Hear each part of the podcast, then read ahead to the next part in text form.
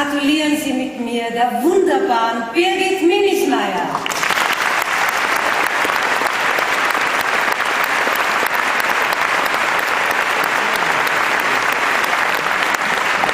Vielen Dank. Ähm, vielen Dank, Jury, für diesen wertvollen, großzügigen Preis. Und aber vor allem gilt mein Dank ähm, Wolfgang Murenberger und äh, Wolf Haas und Josef Hader, die mir so eine tolle Frauenfigur beschrieben haben und nicht wie im Original bei der Leiche geblieben sind. So, und, äh, vielen Dank für diese schöne Drehzeit und für diesen tollen Film. Dankeschön. Äh, lieber Josef, der große diagonale Schauspielpreis hat die Eigenschaft, dass Kunst mit Kunst belohnt wird.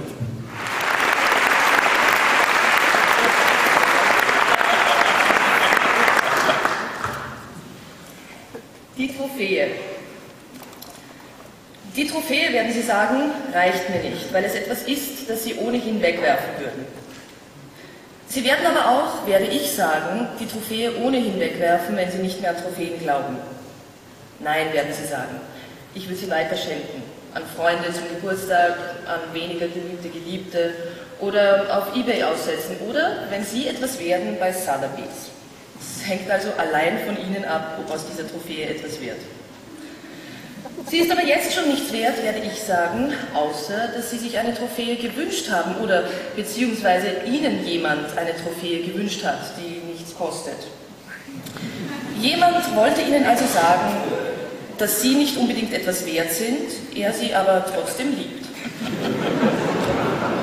Und dass er Connections hat, die mehr wert sind als Geld. Der Systemberater für Firmen wird aber sagen, da ist ein Fehler im System, eine Person, die keinen Wert generiert, haben wir uns eigentlich nicht gewünscht. Der allseits unbeliebte Headhunter wird trotz tadelloser Manieren sagen, dieser Kopf ist falsch. Ähnlich wie Alan Greenspan wird er sagen, I made a mistake und gediegen einsichtig seines Fehlers reinschauen. So eine Trophäe hätte also nicht geschenkt werden sollen. Mir gefällt sie aber, sagt der Schauspieler trotzig, denn ihm ist das System schon lange zuwider. Zu Hause aber, neben seinem Laptop, weiß er dann doch nicht, was er mit dem Ding anfangen soll. Schön ist es ja nicht. Er versteckt es also im Kleiderkasten, einem Ort der Scham. Glaubst du, wird noch was aus der K? fragte seine Beischlafperson. naja, also in Zeiten wie diesen weiß man nicht, sagt die Beischlafperson vielleicht in Bronze abgießen lassen und äh, signieren hätte sie es ja schon kennen.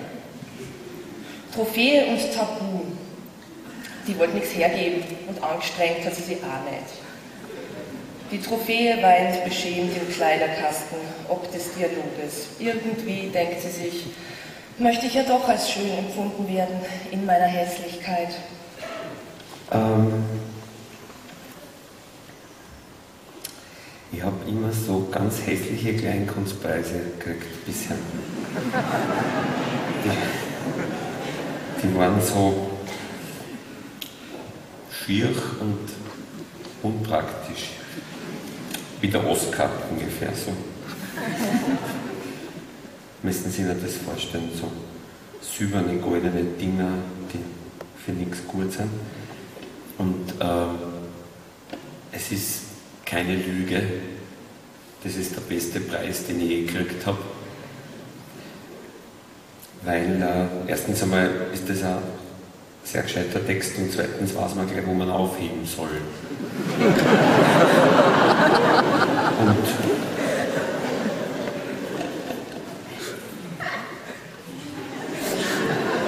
es ist ein Material drinnen, dass dem Text nichts passieren kann.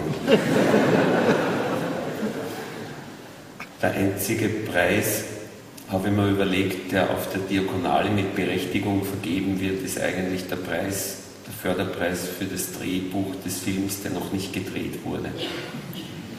Da stehen wirklich die auf der Bühne, die das allein zu verantworten haben. Alle anderen Preisträger beim Film stehen ein bisschen heraus mit einem schlechten Gewissen, weil sie auch viel mehr Menschen daneben, weil viel mehr Menschen daneben stehen sollten, die mitgemacht haben und deswegen kommen diese lähmenden Danksagungen. Ja?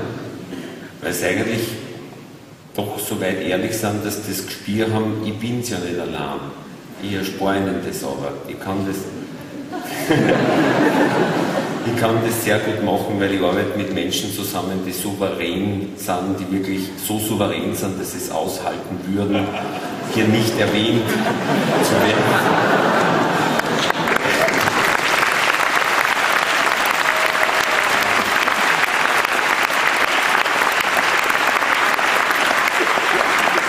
jemand wie Wolfgang Murberger würde sich dagegen verwehren, dass man ihn jetzt als einzigen nennt. Und alle anderen auch.